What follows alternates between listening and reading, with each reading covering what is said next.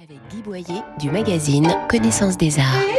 Ça y est, c'est la rentrée. En attendant l'ouverture des grandes expositions parisiennes, pourquoi ne pas traverser le périph et d'un coup de tramway, ligne 19, aller jusqu'au Macval de Vitry, voir la belle proposition de Nicolas Sur-la-Pierre d'une histoire de l'art de la seconde moitié du XXe siècle en France, réalisée à partir des collections de ce musée, ouvert en 2005.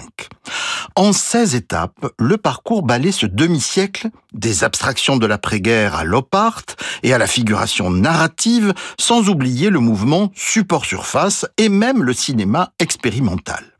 Le point fort de l'exposition est de ressortir des œuvres peu vues, et des artistes oubliés comme René Lobiès, Philippe Lepeu ou Marie-Claude Bugeaud.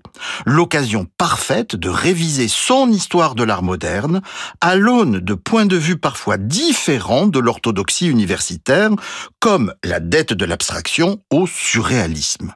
L'exposition L'œil vérité a lieu au Macval de Vitry jusqu'au 22 septembre 2024, car l'exposition dure en effet plus d'un an. Retrouvez nos coups de cœur en images commentées sur connaissancesdesarts.com, rubrique Arts et Expositions.